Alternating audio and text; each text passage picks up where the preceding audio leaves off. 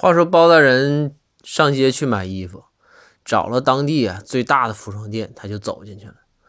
然后这个营业员一看，哎呀，说大人来了，赶紧非常热情的就招呼上去了。然后大人就看说，哎呦我，你这里头衣服真多呀。那营业员说，那是啊，我们这开封这一带，我这我们这店最大了。